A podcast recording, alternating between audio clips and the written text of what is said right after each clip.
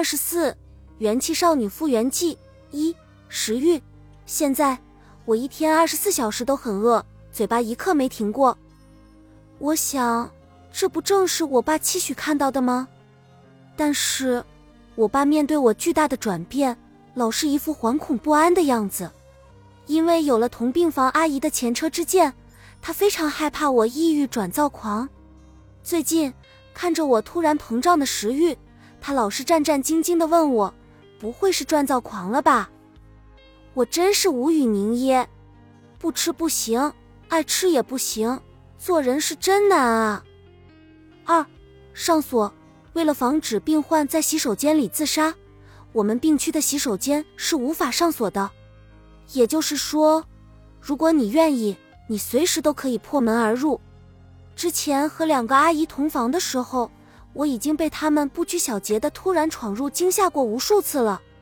无论你在洗手间干什么，他们都能坦然自若的开门洗手、倒水、扔垃圾。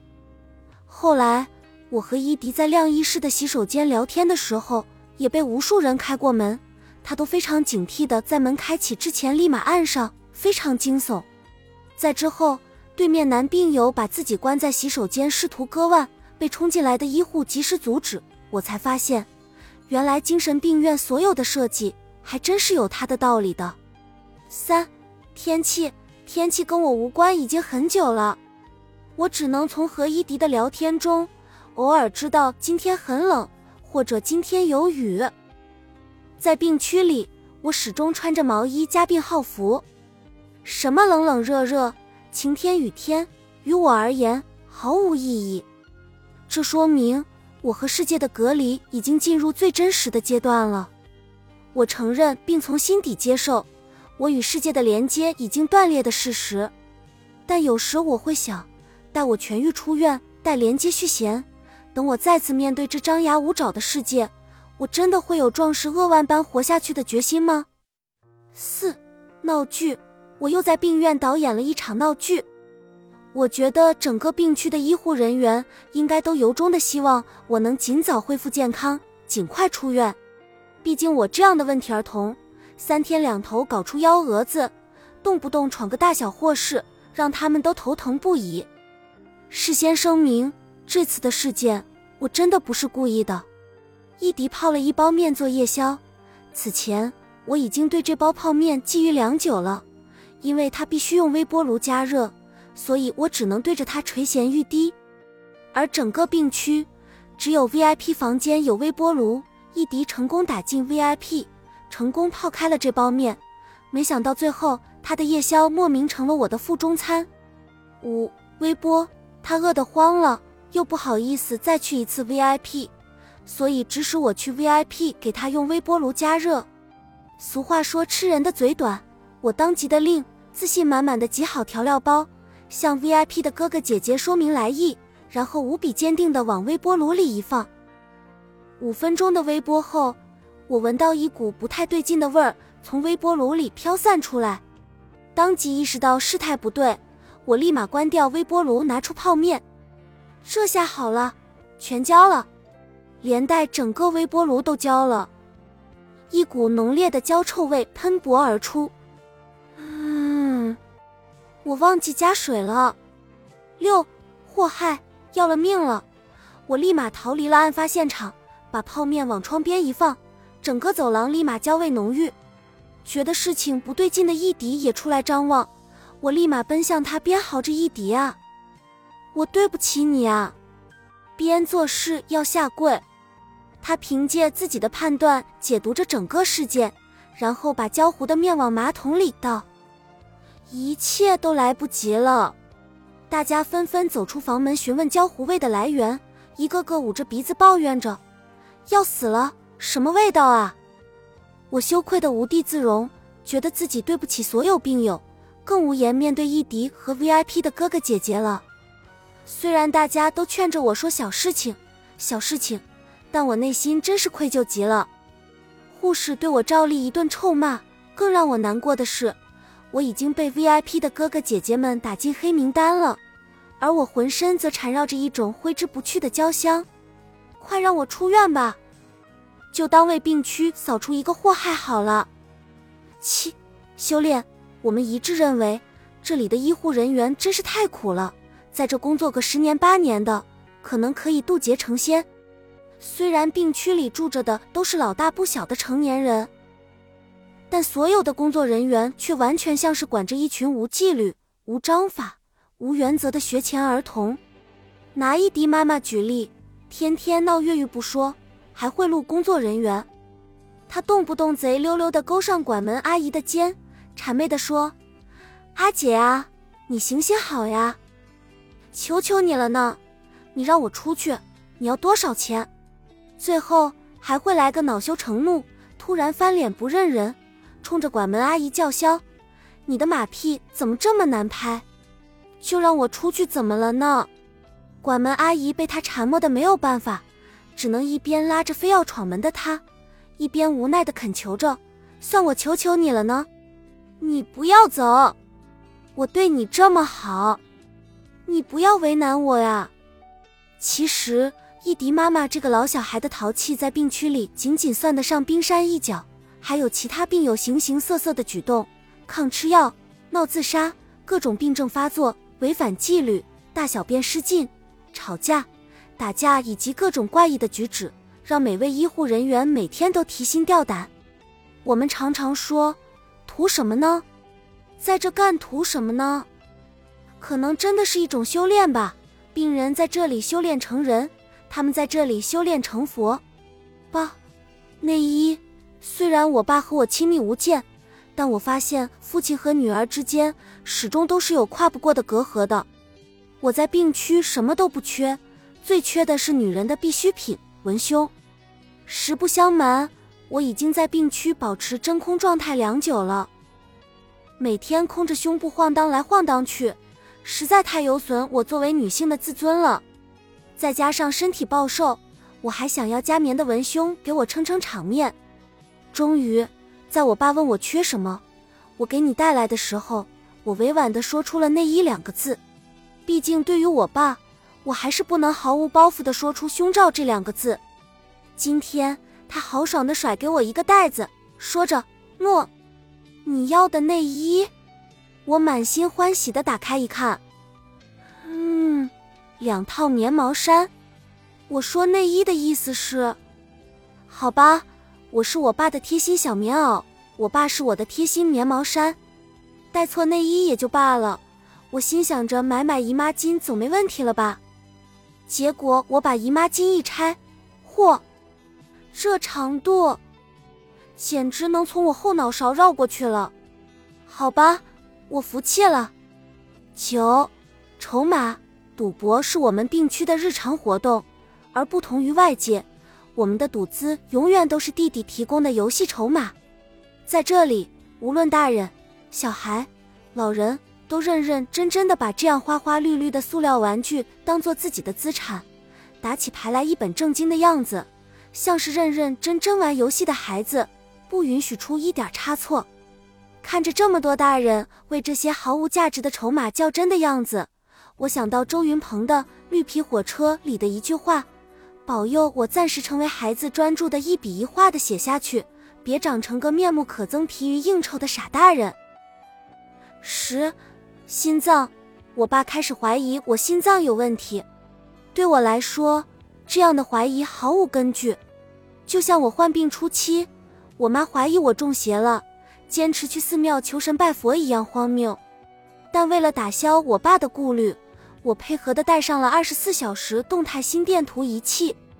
在安装仪器时，那位年轻的男医生一直不耐烦地叫我把衣服往上撩，往上撩。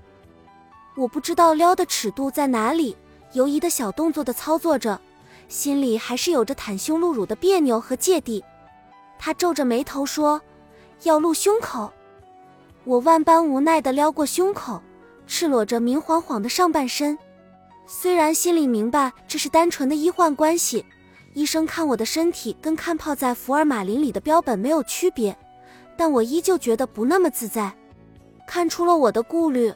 医生还很理解的，在贴胸口贴片时故意转过了头去。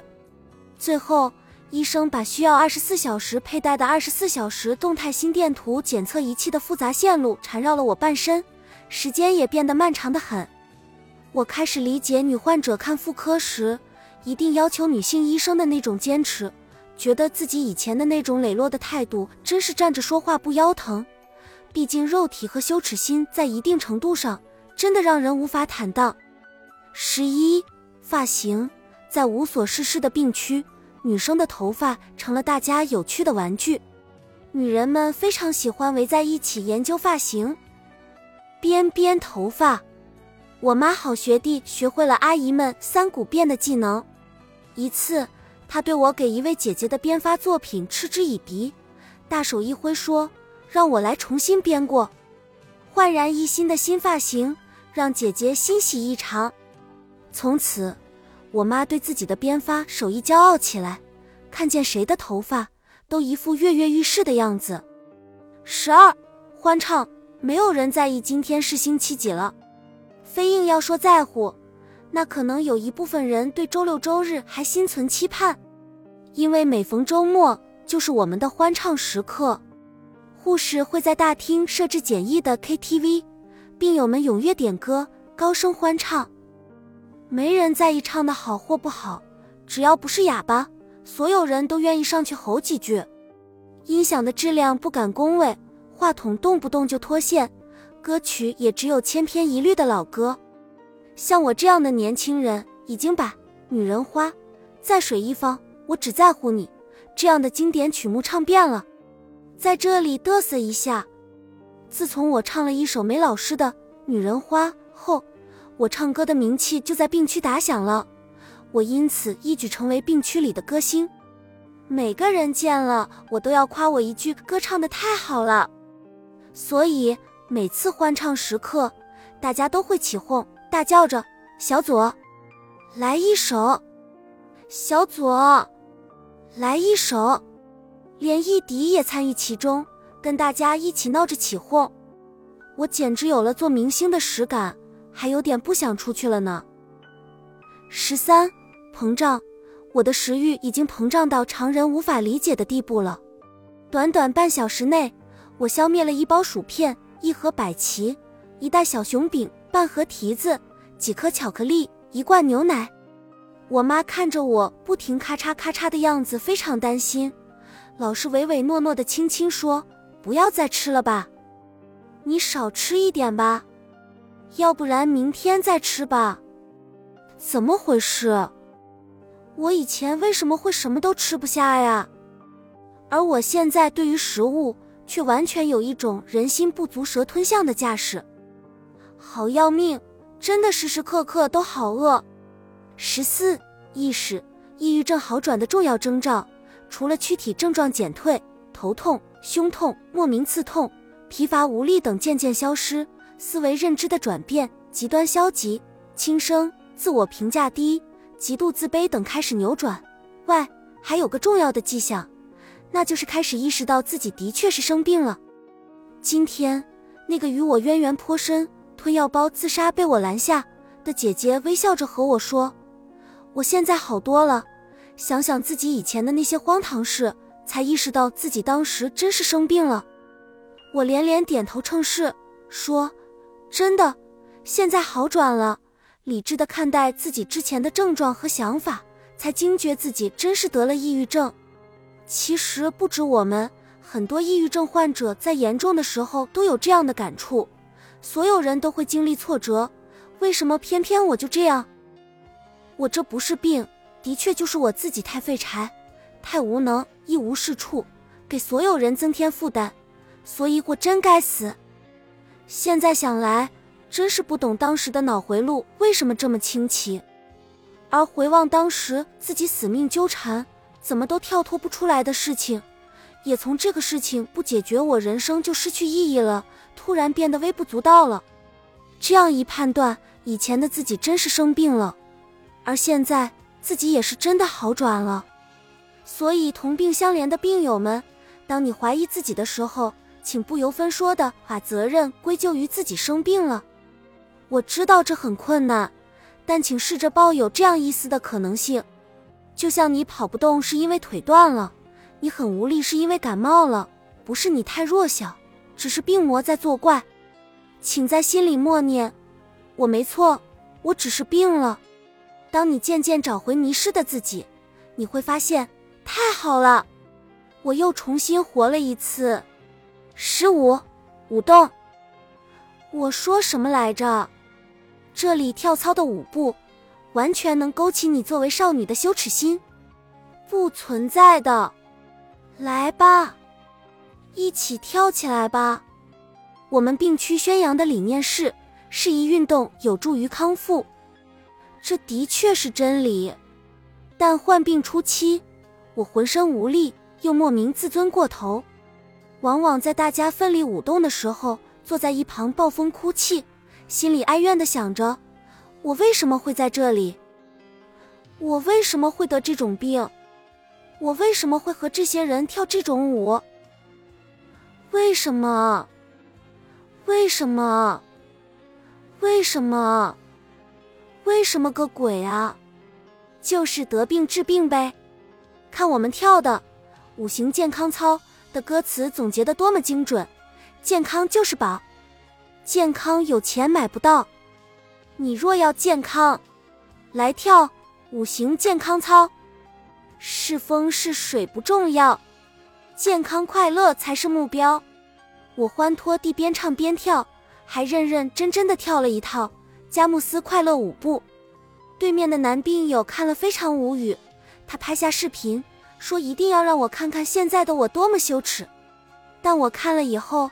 坦然地说：“我简直被我优美的舞姿折服了。十六八斤，增重和减重都像自由落体一样迅疾。患病初期，短短一个月，我瘦了近三十斤。现在药效发挥作用，短短一个星期内，我重了整整八斤。我爸和伊迪对此都深感欣慰，我却油然升起一股危机感。我要是按这个节奏吃下去……”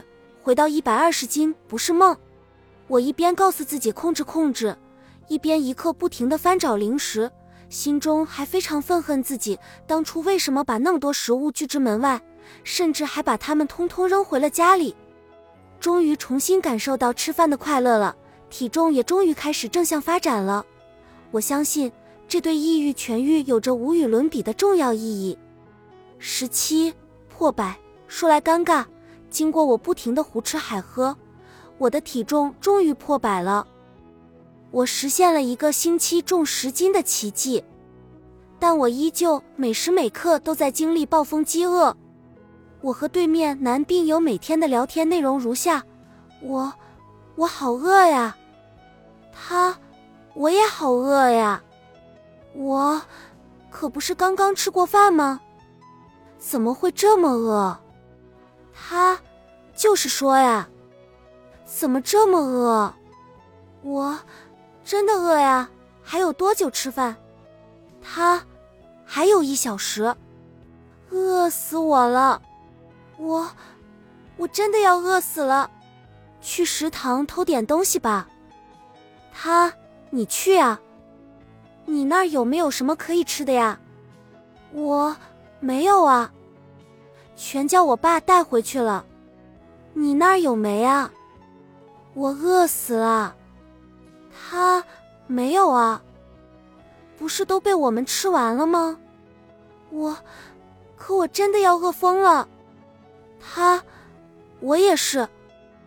我想吃肯德基，炸鸡翅，全家桶。